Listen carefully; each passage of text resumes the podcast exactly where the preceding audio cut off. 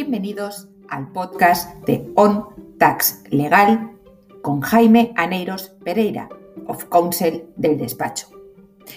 Analiza las cuestiones de mayor trascendencia para la fiscalidad de las sociedades que se derivan de la Ley de Medidas contra el Fraude.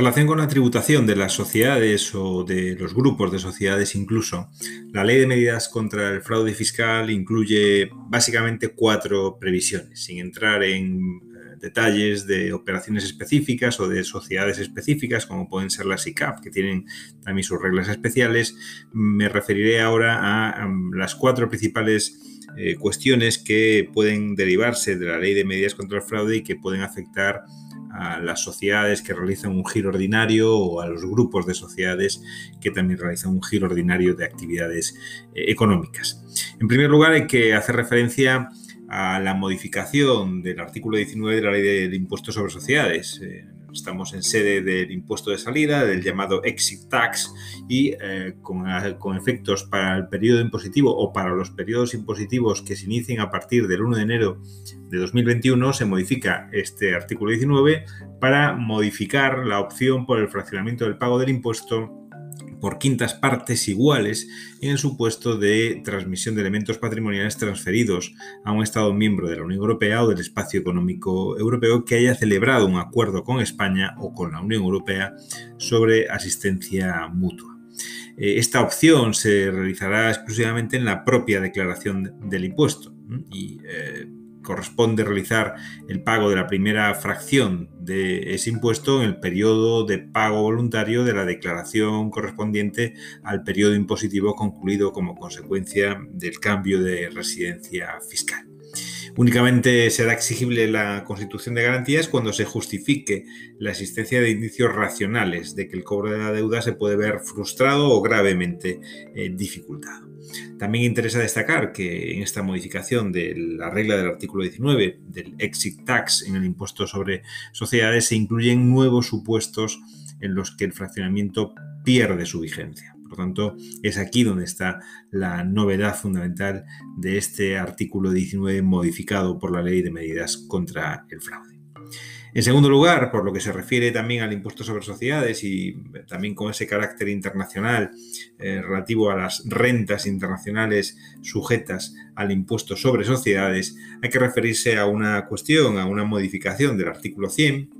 modificación del artículo 100 que afecta a la imputación de rentas en el régimen de transparencia fiscal internacional, es decir, las Control Foreign Corporations, esa regla especial del artículo 100 eh, para la imputación de rentas positivas en el régimen de transparencia fiscal eh, internacional que de alguna forma viene a mantener un eh, nivel de protección, una exigencia superior al previsto en la directiva que se dice transponer en esta ley de medidas contra el fraude. Lo relevante en este caso es tener en cuenta, por un lado, que se amplía el alcance de la norma eh, a las rentas obtenidas eh, a través de un establecimiento permanente en el extranjero, cuando esa renta hubiese estado sujeta a un impuesto eh, análogo al impuesto sobre, sobre sociedades, pero inferior al 75% del que eh, le hubiese correspondido de acuerdo con las normativas españolas y además excluye la aplicación de la exención por doble imposición internacional prevista en el artículo 22 de la ley del impuesto eh, sobre sociedades. Por lo tanto, se amplía eh, a las rentas obtenidas a través de un establecimiento permanente. Pero es que, por otro lado, el apartado 3 incluye dos nuevas categorías de rentas, de rentas, por lo tanto, pasivas, que son susceptibles de integración en la base imponible. Se trata, por un lado, de las actividades de seguros, de rentas de actividades crediticias o de operaciones de arrendamiento financiero o de otras actividades financieras, salvo que eh, se trate lógicamente de rentas obtenidas en el ejercicio de una actividad económica, por tanto de que no se trate de rentas meramente pasivas. Y eh, por otro lado, se incluye también como rentas a imputar las operaciones sobre bienes y servicios realizados con personas o entidades vinculadas en las que la entidad no residente o el establecimiento permanente eh, añade un valor económico escaso o nulo. Por lo tanto, en aquellas operaciones vinculadas donde la sociedad no residente añade un escaso o nulo valor a la operación, esas rentas tienen que imputarse en concepto de transparencia fiscal internacional. Estos dos supuestos se trata de, eh, digamos, de trasladar eh, a la ley lo que la práctica administrativa, lo que la administración ya venía realizando en relación con estas eh, rentas ya sean rentas pasivas derivadas de actividades de seguros, crediticias o de operaciones relativas a actividades financieras o de operaciones sobre bienes y servicios eh, en el caso de personas vinculadas en las que la entidad no residente eh, apenas añade un escaso valor eh, económico a la operación o el valor económico que añade es nulo. Se elimina también el apartado cuarto del artículo 100 que regulaba un supuesto de no imputación de dividendos y rentas procedentes de la transmisión de valores llamados cualificados. Mm, se habla en la memoria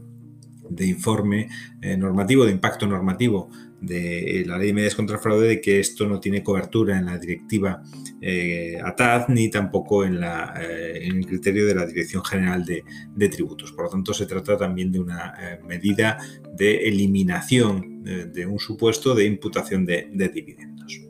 En tercer lugar, hay que hacer referencia a la modificación que se realiza en un aspecto muy concreto y es la deducción para las producciones cinematográficas.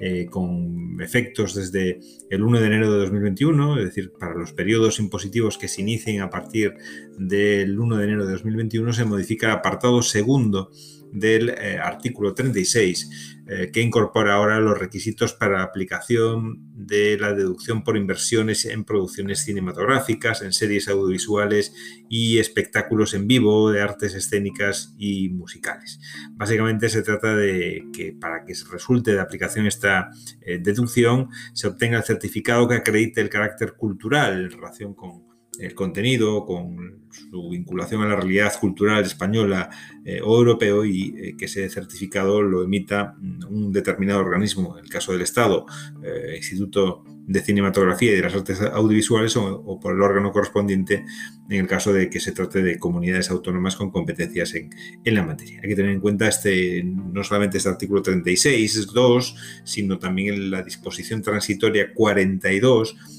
se refiere a las producciones eh, extranjeras que pueden también beneficiarse de esta deducción en el impuesto sobre sociedades en España.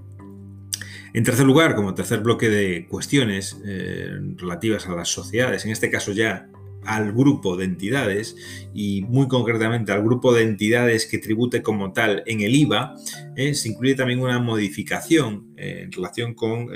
la información, que el sistema de información que tiene que guardar y llevarse en el caso del grupo de entidades en el IVA, para aquellas entidades que tributen de acuerdo con este régimen especial del IVA, del, grupo de entidades, como digo, en el impuesto sobre el valor eh, añadido. En este caso, la modificación se refiere no tanto a la tributación, sino a la responsabilidad. Esto es, a quién va a ser responsable de las infracciones que se puedan cometer. Y se clarifica la situación o la posición de sujeto infractor de la entidad eh, dominante respecto de los incumplimientos de las obligaciones específicas del régimen especial del grupo de entidades. Por lo tanto, la sociedad dominante será la responsable, la sujeto infractor, por los incumplimientos de las obligaciones que específicamente deriven del régimen de grupo de entidades eh, en el IVA y singularmente las de la llevanza de esa obligación de información. Pero lo relevante es que se amplía ese ámbito de responsabilidad porque se incluye también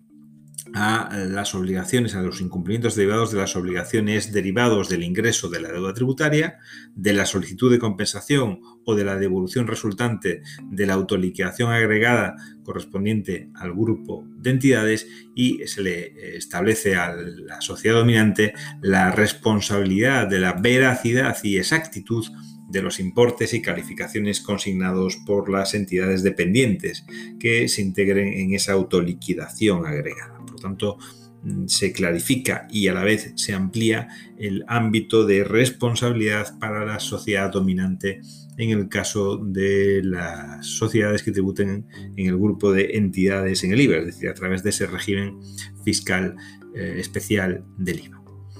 En cuarto lugar, por último, eh, también eh, hay que hacer referencia ya no al impuesto sobre sociedades, ya no tampoco al impuesto sobre el valor añadido, sino que hay que hacer referencia al impuesto sobre actividades económicas. En el ámbito de la imposición local también hay alguna medida que afecta a la ley de haciendas locales como es esta misma, la modificación que se realiza del artículo 82 de la ley de haciendas locales, en definitiva la modificación que se realiza en el ámbito del impuesto sobre actividades económicas para eh,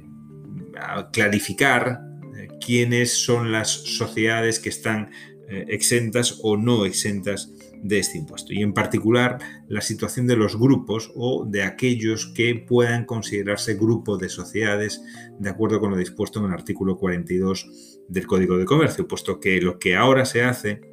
es incluir una coletilla a que en aquellos casos en que eh,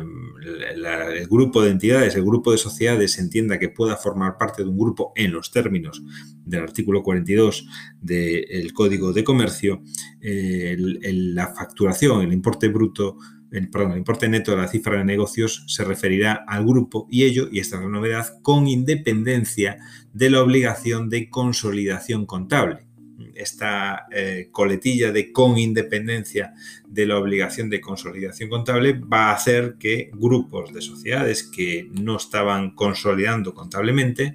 pasen a ser eh, sujetos pasivos no exentos en el impuesto sobre actividades económicas. Por tanto, se amplía también la base, el, abanico de sujetos que van a estar sujetos a tributación eh, local en el ámbito del impuesto sobre actividades económicas. En definitiva, cuatro bloques de medidas que afectan eh, a las sociedades, a todas las sociedades, con independencia de su consideración y de su actividad, o que pueden eh, afectarles si tienen, como es en el primer caso, un traslado de su eh, residencia a otro país, o, como es el caso en segundo lugar, si